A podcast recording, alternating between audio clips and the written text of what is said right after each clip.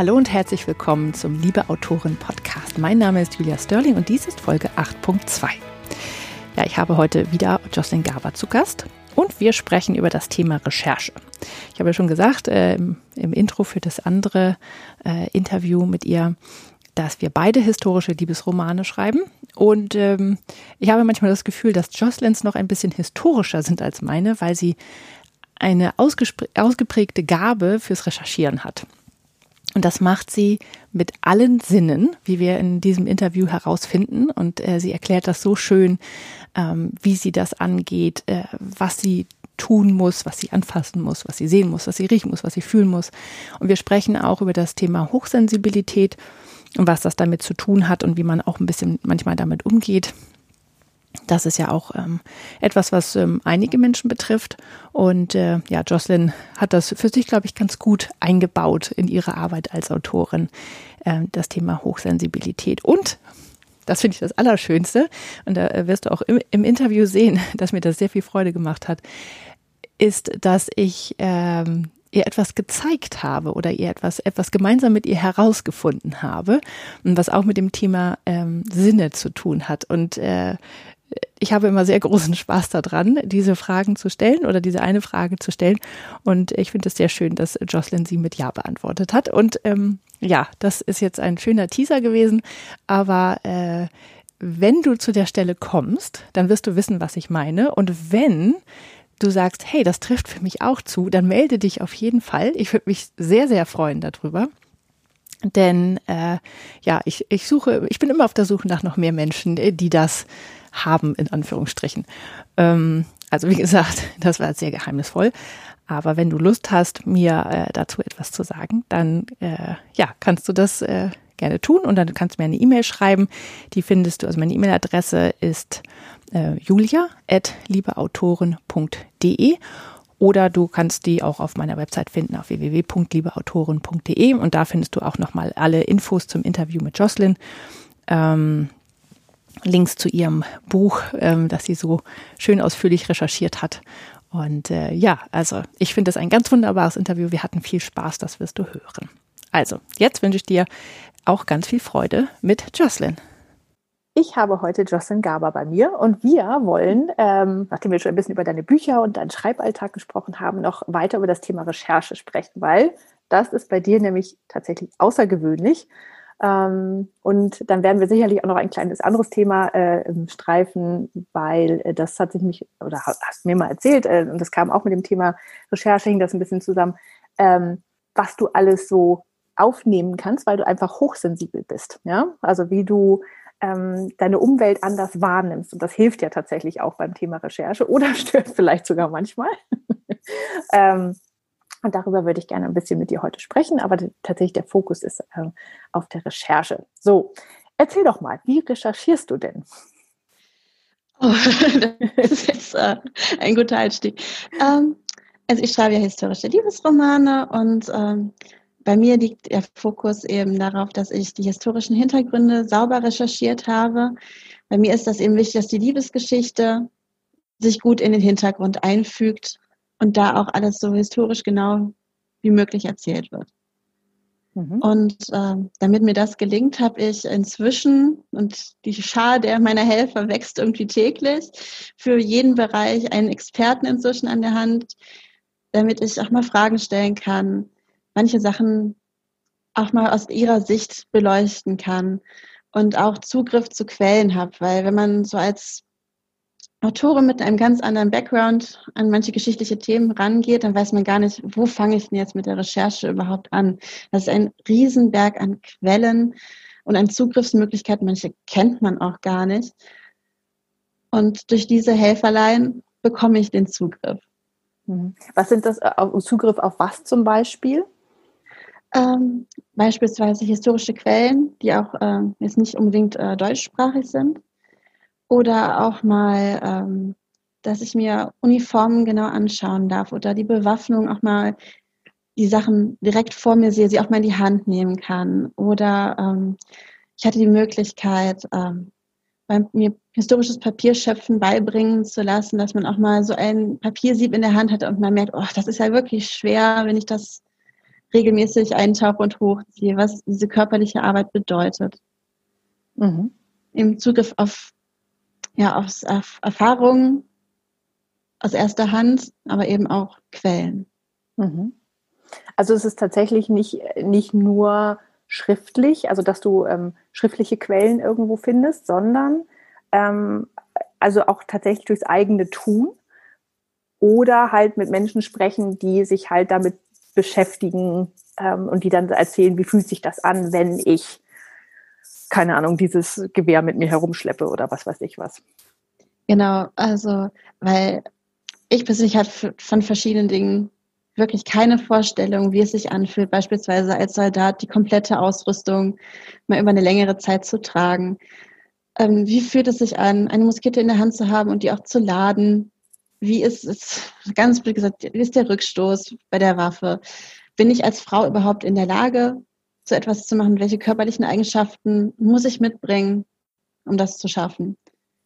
Es geht mir größtenteils um dieses subjektive Empfinden dass ich dafür Hilfe brauche, um an diese Sachen ranzukommen, dass ich das selber einmal für mich erfahren kann. Mhm. Und was sind das für Menschen, mit denen du dann sprichst? Sind das eher Historiker oder ähm, andere? Also inzwischen ist die Palette riesig. Also ein Papierschöpfer, der ähm, eben historische Papiere für, ähm, ja, für Museen und so herstellt, um Sachen restaurieren zu können, der ist dabei. Ich habe einen Unfallchirurgen, der mir auch mal zeigt, wie ich eine Schusswunde behandeln würde. Was mache ich bei äh, einer akuten Vergiftung? Diese Sachen hat er mir beigebracht. Dann äh, habe ich einen Historiker, der die, äh, die Koryphäe im Bereich äh, bergische Infanterie ist, der mir seine Vorträge zur Verfügung stellt und mich auch in seine Forschungsarbeit ein bisschen mitnimmt. Und ähm, dann habe ich auch noch Leute aus dem Reenactment, also die Geschichte richtig leben, und erleben und äh, die versuchen, die Erfahrung, die ein Soldat damals gemacht hat, nachvollziehen zu können und damit auch einen gewissen Teil lebendige Archäologie zu betreiben. Mhm. Und ähm, wie ist denn das bei diesen Reenactment-Leuten? Also das ist, ähm, Reenactment heißt ja Nachspielen äh, quasi. Ähm, was machen die denn dann da? Also ist das tatsächlich haben die dann zum Beispiel so ein Soldatencamp, wo die dann so zusammenkommen oder äh, wie stellt man sich das vor? Ähm, also man trifft sich äh, zu Biwaks. Das sind eben dieses Lager, dieses Soldatenlager. Und ähm, ich habe mir eben von einem Mitglied erzählen lassen, dass die historische Darstellung einer Schlacht, die für uns Zuschauer quasi der Mittelpunkt, das große Erlebnis ist, für die Mitglieder im Reenactment nur eine ganz kleine Sache ist. Also der größte Teil besteht auch darin, sich gegenseitig auszutauschen mit verschiedenen Mitgliedern aus verschiedenen Truppenteilen, die auch über ganz Europa verteilt sind. Dass der Austausch und das gemeinsame Erleben dieser Zeit, mal dies, diesen Moment, ich lasse mein Handy jetzt mal im Auto, ich ziehe jetzt meine Uniform an und ich verlasse meine Zeit mal wenigstens für ein Wochenende, dass das für diese Leute im Mittelpunkt steht. Hm. Ich glaube, da kannst du tatsächlich als Autorin auch wirklich schöne Details halt raus bekommen. Ja, also, also Sachen, die, die bei mir dann vielleicht nicht auftauchen in den Büchern, ja, weil ich einfach, ähm, also zum Beispiel so, wie fühlt sich so ein Knopf an? Oder wie ist das, wenn man an den Stiefeln, ähm, diesen Lederstiefel, die eh schon schwer sind, vielleicht doch Dreckklumpen hat oder sowas. Ja, also das sind so, ähm, das sind ja so Details, äh, die ich, ich stelle mir das sehr schön vor, wenn man die dann bekommt, ja. Ja, das äh, diese kleinen Details, die machen das für mich auch wahnsinnig spannend. Also als Beispiel, ich war jetzt am letzten Wochenende bei Herrn Wolfram vom 8. Regiment und er hat mir die Uniformen gezeigt. Und ähm, wie gesagt, es gibt so Kleinigkeiten. Ich hatte immer das Gefühl, so eine Patronentasche, ach, das ist ja schwer, das wackelt die ganze Zeit hin und her. Das muss auch unangenehm sein. Und er hat mir gesagt, nee, da wird das festgemacht, da wird das festgemacht, da wackelt nichts. Diese Kleinigkeiten, diese Details, wo ich dann auch sage, dann beschreibe ich das anders, das Marschieren, weil diese subjektive Empfindung, die gab es gar nicht. Oder auch ähm, äh, das Gefühl einer Muskete mit Bajonett dran, was das für ein Zug nach unten ist beim Halten daran, habe ich überhaupt nicht gedacht, dass das einen so nach vorne zieht. Diese Details kann ich jetzt viel genauer einbringen und dadurch sind, glaube ich, auch die ähm, Figuren irgendwie greifbarer. Ja. Im Endeffekt. Ja, stelle ich mir toll vor. Aber es kostet ja natürlich auch echt viel Zeit, ne? ja, aber äh, ich glaube, ähm, für mich ist das jetzt kein großer Aufwand, weil ich auch eben geschichtlich wahnsinnig interessiert bin und ähm, auch alles wie ein Schwamm aufsauge und dann, ach hier, das ist noch interessant, da ist noch interessant, da habe ich noch eine Frage, die brauche ich zwar vielleicht gar nicht für meinen Roman, aber es ist einfach vieles, was ich auch so für mich aufsauge. Und ähm, ja, dieser Umgang mit meinen äh, Quellen, ich finde ihn wahnsinnig spannend, weil man auch so viel über die Menschen selber lernt, mhm. was andere Menschen antreibt, was sie fasziniert und was sie dann auch zu faszinierenden Persönlichkeiten macht, die auch wiederum in meine Romane mit ihrer Persönlichkeit einfließen. Ja klar, man versteht einfach, ähm, ja, man lernt Menschen anders kennen und versteht, wie sie ticken und äh, ja, das ist ja ähm, immer, wo, finde ich, wo Leidenschaft im Spiel ist, wofür auch immer. Ähm, das macht einen Menschen ja spannend. Genau. Ähm, apropos Umgang mit Quellen, wie kommst du denn an solche Menschen ran? Ähm, ja, ähm, am Anfang war das größtenteils eben über Kontakte aus der Universität. Jemand, der, äh, ich habe ja auch äh, Biologie auch studiert und eben Humanbiologie, dass ich da mal jemanden angesprochen habe, der mich dann weiterverwiesen hat. Also es war am Anfang größtenteils über private Kontakte. Seit ich jetzt bei Instagram bin, hat sich das Netzwerk unglaublich vergrößert. Ähm, und auch äh, in der Arbeit um meinen Roman, zum Beispiel ist eben der Kontakt zum achten Regiment, ist dadurch entstanden, dass ich immer wieder bei denen auf der Webseite unterwegs war und die so toll fand, aber mich anfangs auch gar nicht getraut hatte, diese Leute wohl anzusprechen, weil ich das Gefühl hatte, oh mein Gott, die haben so ein Fachwissen und dann kommst du mit so einer lapidaren Frage, lass das besser mal sein. Und irgendwann habe ich mich dann getraut und es war wirklich so nett und so eine Hilfsbereitschaft. Und ähm, ich kann nur wirklich jedem empfehlen, einfach zu fragen. Die Leute teilen ihr Wissen so unglaublich gerne und haben dann auch andere Kontakte, wo sie sagen, ich weiß jetzt hier nicht weiter, schreib doch mal den und den an. Hier ist die Telefonnummer, der freut sich.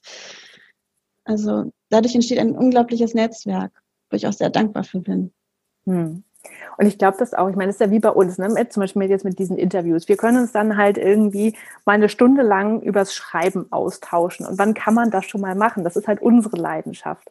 Ja, und ähm, ich glaube, so geht es denen halt auch. Die machen was, was vielleicht ihre Familie irgendwie manchmal auch sicherlich an der einen oder anderen Stelle skurril findet. Und dann kommt jemand an und sagt, hey, sag mal, wie ist denn das mit deiner Sache, die du mit Leidenschaft verfolgst? Erzähl doch mal mehr davon. Und ich meine, da würde ich auch aufblühen, wenn jemand sagen würde, erzähl mir doch mal was übers Schreiben.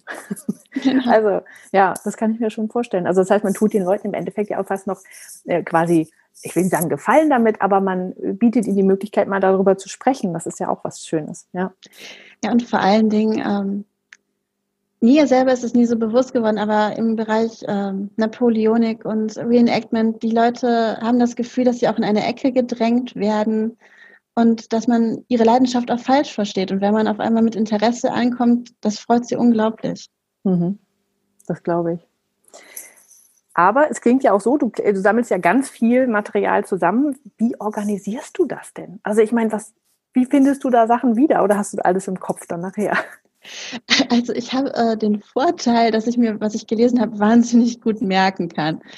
Ähm, aber nach so einem Zwei-Stunden-Telefonat, wo es dann äh, um die Grundzüge der französischen Armee geht, dann muss ich schon mitschreiben und danach das nochmal organisieren, nochmal aufbereiten, wie als ob ich in einer Uni-Vorlesung gewesen wäre. Also für mich nochmal eine Mindmap erstellen oder verschiedene Tabellen eintragen, mir auch Bilder dazu suchen. Also ich habe ähm, sehr viele Notizbücher zu verschiedenen Themen, weil ich auch weiß, ich bereite das jetzt auch für Folgeromane auf, dann muss ich nicht nochmal fragen. Also es ist ein wahnsinniger Fundus, den ich mir organisieren muss. Es sind wirklich viele Informationen, die so am Tag zusammenkommen. Hm. Wie viel Zeit verbringst du so pro Woche mit Recherche? Oder pro Monat vielleicht, ich weiß nicht, wenn man das, was also das im Moment, ist. Im Moment wahnsinnig viel, weil ich noch im Recherchemodus eben für diesen Roman in äh, Spanien, den ich im Moment schreibe, bin es ist wirklich so, wenn ich von der Arbeit komme, dann wartet das Handy proppevoll mit WhatsApp-Nachrichten oft auf mich. Hier habe ich noch eine Quelle gefunden, da ist noch eine Abbildung. Weil dann sitze ich abends schon mal da und sortiere das erstmal, gehe alle Nachrichten durch, versuche das abzuspeichern.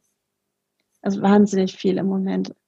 Dann nachher beim Schreibprozess wird es natürlich deutlich weniger. Dann wird das mal ganz kurz nochmal eine Rückfrage, die ich zum Glück auch per WhatsApp über erledigen kann. Das wird dann immer weniger. Mhm. Wann weißt du, jetzt ist genug Recherche, jetzt geht's ans Schreiben? Das ist bei mir im Moment ja so eine große Gefahr, weil ich ja, wie gesagt, mich für alles interessiere und dann, ach, das ist aber auch noch interessant, das auch noch. Also ich muss für mich eine klare Grenze setzen. Ich sage jetzt, die Handlung tritt in den Hintergrund. Und wenn ich auch selber für mich merke, hm, ich blockiere mich selber beim Plotten. Ich weiß jetzt auf einmal nicht mehr, wo soll die Geschichte hinführen oder ich finde keinen Weg für meine Protagonisten, wenn mir die Recherche immer wieder einen Stein in den Weg legt, weil das nicht möglich ist, weil das vielleicht nicht ganz passt. Da muss ich dann für mich jetzt eine klarere Grenze setzen. Mhm. Aber die suchst du noch? ich arbeite an mir. Also ich, es ist jetzt auch wieder eine Stelle, wo ich ganz klar gesagt bekommen habe von einer Quelle, das funktioniert so nicht. Und ich so, es muss aber funktionieren, weil ansonsten haut die Handlung nicht mehr hin. Hier muss ich jetzt mal die Recherche hinten anstellen. Ja. Aber bist du dazu in der Lage, das zu machen? Also zu sagen, okay, dann, auch wenn es nicht ganz passt, diese Freiheit nehme ich mir als Autorin jetzt? Ja, also bei meinem äh, Debütroman fiel es mir noch leichter. Da ähm, gibt es einige Ungereimtheiten, die ich eben aus handlungstaktischen Gründen, äh, wo ich die Recherche hinten anstellen muss, die historischen Gegebenheiten. Jetzt fällt es mir schon ein bisschen schwieriger, eben weil der Background viel größer ist. Aber ähm, ich muss das jetzt durchziehen, dass ich äh, sage, die Handlung ist wichtig. Ja. ja, man lernt ja auch tatsächlich mit jedem Roman immer mehr dazu, wie arbeite ich tatsächlich am besten, wie kann ich mich da gut organisieren.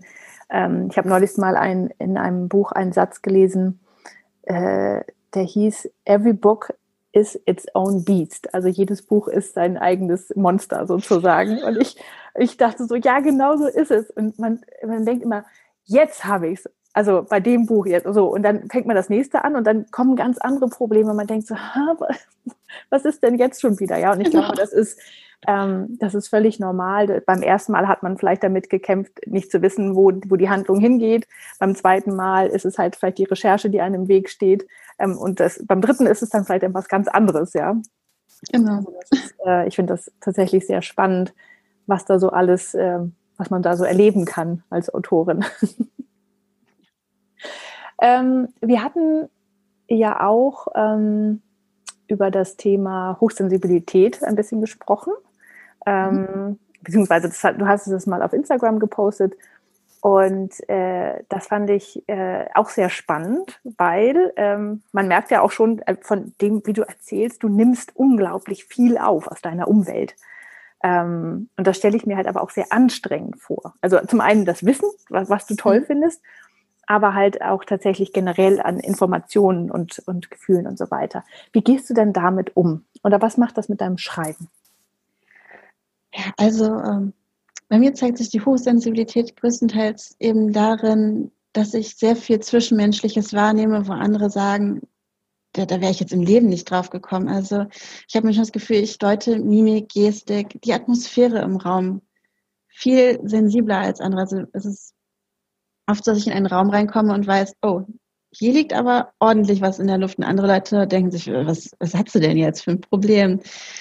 Und äh, ich übertrage das auch oft. Also ich sage immer, ich überinterpretiere das. Und gerade ähm, beim geschriebenen Wort tue ich mich oft schwer, dass ich ähm, da was versuche, weil ich ja eben diese ganzen Informationen auf einmal nicht mehr habe, dass ich da ein bisschen auf dem Schlauch stehe im zwischenmenschlichen Umgang. Also ich dann versuche, jedes Wort auf die Goldwaage zu legen und dann, wo ich mir auch angewöhnt habe, dass ich dann sage, Leute, ich habe jetzt ähm, ein Kommunikationsproblem, ich frage mal nach, wo dann auch viele sagen, warum muss man jetzt über Kommunikation reden, war eine ganz klare Nachricht. Nur ich muss eben für mich diese Informationen, die mir dann im geschriebenen Wort fehlen, einholen. Weshalb zum Beispiel E-Mails und äh, so eine WhatsApp viel schwieriger sind als ein Telefonat oder ein Zoom-Meeting oder ein persönliches Treffen hm. im Umgang mit Menschen. Und kann es auch sein, dass du deswegen ähm, so eine umfangreiche Recherche betreibst und einfach, also wie gesagt, du, du, ähm, also lesen tue ich ja auch viel über meine Zeit, aber ich unterhalte mich nicht mit Menschen darüber oder ich fahre da nicht hin. Ich war noch nie Papier schöpfen. Also hm. schon in der Schule mal, aber nicht, nicht für meinen Roman. Ähm, dass du die Dinge selber machen musst, also einfach um andere Informationen zu bekommen? Ja, also es ist, ich glaube, wenn man mich dann bei der Recherche sieht, dann ist das auch schon manchmal befremdlich, weil ich dann auch da stehe, die Augen zu habe, damit ich eben die anderen, also ich bin sehr visuell, ähm, dass ich die Augen zu mache, um diese ganzen anderen Informationen mal zu erarbeiten. Also ich weiß, wie fühlt sich jetzt, jetzt so ein Papiersieb an, wie fühlt sich dieser, dieser ähm, Papierbrei an, an der Haut. Diese Informationen versuche ich mir eben zu holen, weil die mir selber auch sehr wichtig sind, um eine Situation zu verstehen und ähm, ja auch die Leser mit auf diese Reise zu nehmen durch diese ganzen Sinneseindrücke, weil ich ja schon die Chance habe, dadurch, dass ich sie sehr gut wahrnehme, das auch gut beschreiben zu können. Hm. Ach, das finde ich einen ganz tollen Punkt. Und ähm, ich habe ja auch schon dein Buch angefangen zu lesen. Ich bin, wie gesagt, ich, es ist lang. Ja. Geht noch nicht durch. Aber tatsächlich, das habe ich wahrgenommen bei dir, dass du, ähm, also es gibt ja verschiedene Sinne und die meisten Autoren beschreiben oft nur das Visuelle, also das, was die, was die äh, Figuren sehen. Ja? Mhm. Bei dir sind ganz viele andere Sinne dabei. Also das merkt man tatsächlich und das finde ich besonders schön, weil das macht die, die Geschichte so rund. Also das gelingt dir sehr, sehr gut. Ja. Mhm. Also gibt es zum Beispiel eine ganz lustige Geschichte ähm, zu dem Debütroman. Ähm, ich beschreibe ja, wie gesagt, dieses Schlachtfeld und ich bin auch selber hingefahren und wollte diese äh, Eindrücke ähm, für mich einnehmen. Und äh, ja, an diesem Schlachtfeld ist ein Denkmal eben für diesen einen General, der dort äh, gekämpft hat und äh, relativ kurz darauf gestorben ist. Und dann habe ich eben an diesem Denkmal gesessen, habe dem General noch schön Hallo gesagt und mich dann einfach mal eine Stunde da in die Sonne gesetzt, die Gerüche wahrgenommen, die Geräusche, die vom Rhein hochkommen, eben für mich wahrgenommen, wo dann auch Leute an mir vorbeigegangen sind und gesagt haben, hm, was macht sie da jetzt? Sitzt da die ganze Zeit und hört nur. Aber das habe ich für mich gebraucht, um diese, diesen Ort in seiner Besonderheit für mich komplett begreifen zu können. Hm. Ich finde das einen total guten Tipp. Ähm, also für jeden, also egal, ob man sowas besonders wahrnimmt oder nicht, also vielleicht sogar für die, die äh, nicht so gut wahrnehmen wie du, ja, oder so, so sensibel wahrnehmen wie du, ähm, ist das besonders wichtig, sich diesen Sinnen auch mal, ja, diesen anderen Sinnen mal auszusetzen, ja, und mal nur zu hören oder auch, genau, also riechen ist ja auch so ein total ähm, unterschätzter ähm, ja. Sinn, weil den man also, schlecht äh, beschreiben kann irgendwie. Ja, genau. Und das ähm, auf der anderen Seite ist es so, dass ähm, Geschmack ist ja äh, der Haupt, es sind eigentlich nur, wir haben ja nur fünf Geschmacksrichtungen, aber das, was, was die Nase macht, ist ja das das Wichtige sozusagen. Also der, der Geruch spielt ja auch beim Schmecken irgendwie mit eine mhm. Rolle. Und ähm, Geruchserinnerungen sind ja super intensiv. Also das ist, ähm, also wir haben ja, wenn, wenn man irgendwas riecht aus der Kindheit oder von der ersten großen Liebe oder sonst irgendwas, ja, dann, also, dann tatsächlich ist man ja sofort in dieser Situation wieder drin. Und es ist ja auch ein großer Trigger, also bei, bei schwierigen äh, Situationen. Also das finde ich, ja, das finde ich einen guten Tipp, dass man sich da äh, diesen Gerüchen mal aussetzt zum Beispiel. Mhm. Ich stelle mir das immer auch äh, so schwierig, also bei diesen Mittelalterromanen ähm, vor, wie das gestunken haben muss. Ja, also teilweise sind so Gerbereien oder sowas. Ja, also das würde ich manchmal gerne einfach mal riechen, einfach nur, um zu wissen, wie furchtbar das war. ja, das ging mir jetzt am Wochenende mit den Uniformen so. Ich habe nicht drüber nachgedacht, dass die nicht gewaschen werden. Und äh, also ich habe meinen Mann nachher gefragt, hat das dich auch so schlimm gerochen? Und er so, nein. Und ich so, boah, das ging gar nicht. Also, dass das nur ausgebürstet wird, dass das einen ganz anderen Geruch, den ich gar nicht einordnen konnte, hatte, das fand ich wahnsinnig interessant. Ja. Und auch das ist vielleicht nochmal wieder eine Männer-Frauen-Geschichte, ne? was man auch nachher einbauen kann im Roman, dass Frauen das vielleicht nochmal anders wahrnehmen. Ja. Zum Thema ähm, äh, Sinneswahrnehmung ist übrigens total spannend und das würde mich mal interessieren. Also es ist quasi eine Live-Frage an dich, ja. ob du das auch hast. Kennst du Synästhesie? Nee. nee. Okay, also Synästhesie ist ein ähm, etwas, was ähm, angeblich hat es einer aus 2000, aber wahrscheinlich ist die Zahl höher, weil die meisten Menschen nicht bewusst ist, dass sie das haben.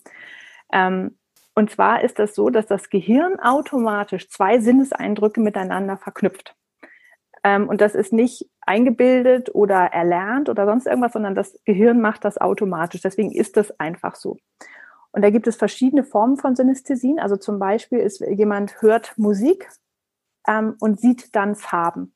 Oder ähm, die Wochentage haben Farben. Oder ein, ähm, ein Wort, ein Name schmeckt nach irgendetwas. Oder man kann sich äh, zum Beispiel äh, Zeit räumlich vorstellen. Also man sieht zum Beispiel das, das Jahr wie so ein Kreis vor sich oder so, ja. Mhm. Oder Zahlen haben Farben. Also einfach irgendwie verschiedene Sinneseindrücke werden miteinander verknüpft. Und das habe ich nämlich. Ähm, und das ist total auch gut. ja, ich habe es auch. ähm, und das ist total spannend, weil also für mich ist zum Beispiel die, die, die Wochentage haben ganz klare Farben die zwar schon immer so, ja. Ich weiß genau, an welchem Tag emotional gesehen, so zum, also wenn irgendwas Wichtiges passiert ist, weiß ich, welcher Tag das war, weil, oder welcher Wochentag, weil ich das, die ganze Erinnerung an diesen Tag ist in der Farbe eingefärbt. Ja. Also ich habe zum Beispiel an einem Dienstag mhm. geheiratet, alles orange. So, ja. Ähm, Zahlen haben bei mir, also so, so mh, mm, äh, die, die 20er sind gelb, die äh, die ähm, 30er sind so ähm, äh, orange und so weiter. So geht das so weiter. Und ich sehe die alle vor mir. Ich kann total leicht rechnen. Ich kann das Jahr sehen. Ich sehe, wo die Geburtstage liegen. Ich sehe das vor mir. Also es ist total praktisch. Aber ich wusste das, bis ich Mitte 20 war, nicht, dass ich das habe. Weil das einfach für man mich. Man denkt, die anderen haben das auch. Ja, man denkt jetzt, so funktioniert halt der Kopf. Ich erinnere mich noch daran, ich habe mal, als ich 15 war, habe ich Nachhilfe gegeben. Und dann habe ich diesem armen Kind versucht zu erklären, dass er doch einfach nur die Zahlen, er sieht die doch vor sich, er braucht doch nur abzählen. Das ist doch ganz logisch. Und er hatte, er hatte immer gedacht, was will die von mir, ja? Der hatte nichts vor seinem inneren Auge gesehen, ja. Und ähm, ja, das finde ich sehr spannend. Hast du das? Ja, eben auch, äh, dass ich äh, Buchstaben und Zahlen auch in Farben sehe. Ja. Und dass die für mich auch äh, ein Geschlecht haben. Ja, also genau. für mich die Eins ganz klar männlich, zwei und drei ist auf jeden Fall weiblich. Ja. Ich weiß nicht, wie ich darauf komme. Vielleicht weil die Bögen haben, sie rund sind? Ich weiß es nicht. Keine ich habe manchmal gedacht, vielleicht lag es daran, wie meine Grundschullehrerin uns das nahegebracht ja. hat, aber nee, das, das hat, nicht. Es hat überhaupt nichts damit zu tun. Das ist total interessant. Also diese, diese Synästhesien, also viele denken halt äh, gerade bei den Wochentagen oder den Zahlen, dass die, dass die erlernt sind, ja, dass man halt früher so ein Alphabet hatte, so Magnete oder sowas, die dann die Farben hatten. Und das ist es aber nicht, sondern es ist wirklich, das Gehirn macht das von alleine und es ist, verändert sich auch nicht im Laufe des Lebens. Das ist cool. Also du hast, das wundert mich überhaupt nicht, weil du halt tatsächlich so hochsensibel bist und die, ähm, die solche Sinnesempfindungen hast. Das heißt, dann kannst du wirklich auch noch mal reingehen und gucken, ob du noch andere Synästhesien hast, ähm, weil das ist so interessant. Äh, spannend. Siehst du, guck jetzt. Hast du es auch? Wieder was gelernt. Und ja, und das ist, ähm, äh, sowas kann man auch gut äh, mal, äh, ich habe es auch schon mal in einem Buch verwendet. Also das ist, ähm, ich finde das total spannend. auch ja. für andere, die es eben nicht haben. Genau, ja. Also weil es, man kann das fast nicht erklären, aber wenn du jemanden, äh, jemand, der eine Raumzeitsynästhesie hat, also dass man so quasi das in 3D vor sich sieht, die Jahre mhm. und oder die die Monate und die haben bei mir auch Farben, die Monate und so weiter. Die machen sofort auch so eine Bewegung, ja. Also ja, genau. so eine runde Bewegung. Also das ist, und ich kann da reinzoomen und rausfahren. Also ich, ich finde das furchtbar praktisch. Ein Computersystem. Ja. ja. Und äh, meine Schwester hat es übrigens auch. Ähm, äh, und meine Eltern haben es aber nicht. Ähm, und äh, das ist wahrscheinlich überspringt das tatsächlich oft eine Generation. Das ist viele Frauen haben das, also eher Frauen. Also das nur so als kleine Info am Rande, so zum Thema Recherche, ja. Mhm. Nein, aber ich finde ähm, ähm, Sinneseindrücke extrem wichtig ähm, in, äh, in, in Romanen und ich, ich vergesse das bei mir manchmal. Ich muss mich manchmal ganz bewusst daran erinnern, das mit einzubauen. Ähm, und wie, wie machst du das? Also äh, versetzt du dich dann wieder in diese Situation da rein, in die du, der du dann warst? Also fühlst du dann wieder das Papier oder wie, wie, wie machst du das? Wie verarbeitest du das dann? Also ähm, einmal ist es so, dass ich mir ganz gezielt Notizen mache zu dem, was ich in dem Moment gefühlt habe, weil man manche Situationen einfach nicht wiederholen kann. Ähm, ich versuche mir aber auch, ähm, ja, also zum Beispiel bei den äh, haptischen Sachen auch mal Sachen mitzunehmen, dass ich das nochmal anfassen kann, dass ich nochmal die Schwere, also das Gewicht der Sache spüre. Und ähm, ansonsten ist es wirklich so, dass das sehr viel in meinem Kopf abgespeichert ist. ist das, äh, ich habe das mal gelesen, den Traum nochmal träumen, hatte der Autor gesagt. Das ist es im Grunde, mal die Augen zu machen, nochmal in diese Situation reingehen, sich nochmal auf dieses Erlebnis einlassen. Und das mache ich sehr oft. Mhm. Also sitzt du dann am Schreibtisch, Augen zu und dann. Ja, obwohl ähm, bei mir ist es auch so, dass ich äh, sehr viel Musik höre dabei und ich sehr äh, Situationen mit einem bestimmten Lied eben verknüpfe. Und weil ich mir jetzt dieses Lied anmache und die Augen zumache, bin ich wieder in dieser Situation. Das hilft mir unglaublich. Ja. Also viele Autoren sagen ja, ich brauche absolute Stille beim Schreiben ich kann nicht in Stille schreiben. Ich brauche immer noch diese, diesen kan zusätzlichen Kanal übers Hören, um in eine mhm. Situation wieder reinzufinden. Ja, ich auch.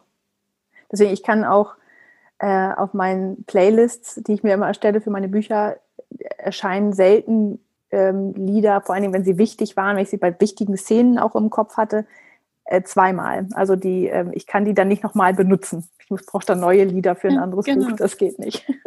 Ja, weil man sonst wieder in dieser anderen Situation ist. Ja. Genau, ähm, wen würdest du denn gern nochmal recherchieren? Also, oder nicht, nicht wen würdest du recherchieren? Also, wen würdest du gern nochmal treffen für deine Recherchen? Gibt es noch Menschen, Berufsgruppen, wo du sagst, oh, wenn ich mit so jemandem nochmal sprechen könnte, dann wäre das toll?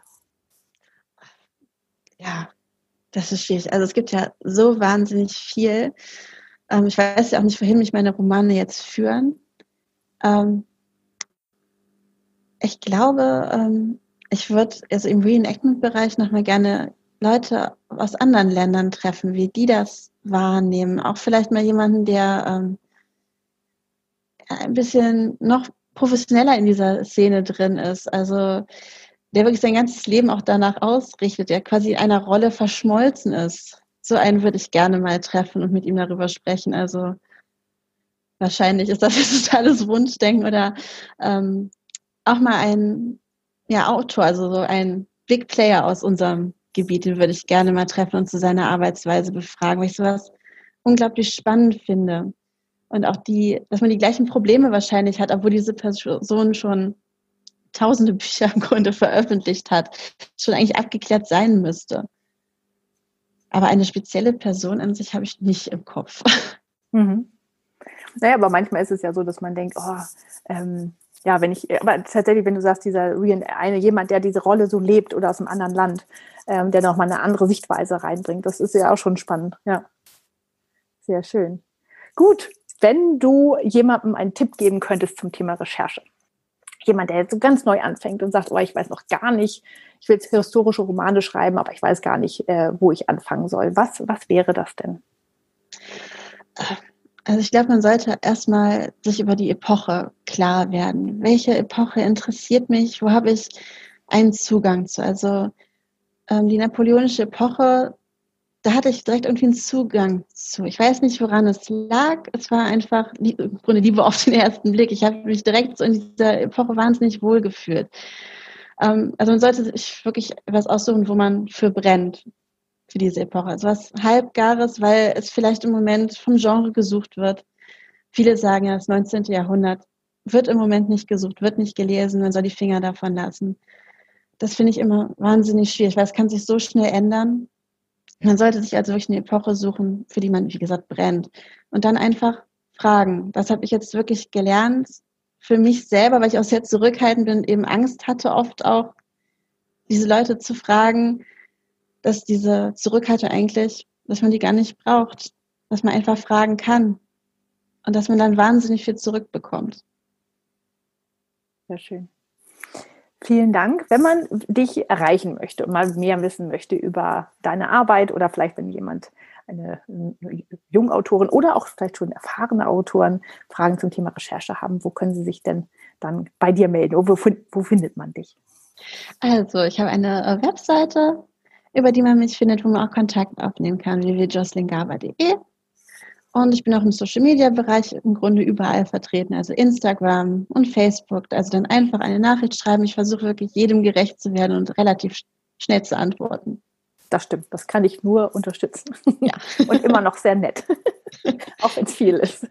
Ich finde es immer wahnsinnig nett, so viele Leute kennenzulernen und habe auch das Bedürfnis dann, jedem zu antworten. Ja, das ist sehr schön. Also, vielen herzlichen Dank für dieses sehr schöne Interview mit neuen Einsichten.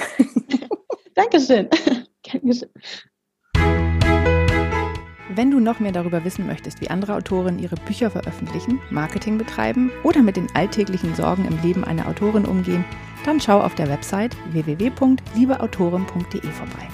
Dort kannst du deine E-Mail-Adresse hinterlassen und bekommst eine Anleitung für den emotionalen Erste-Hilfe-Kasten für Autorinnen von mir, sowie immer alle aktuellen Infos zu neuen Interviews.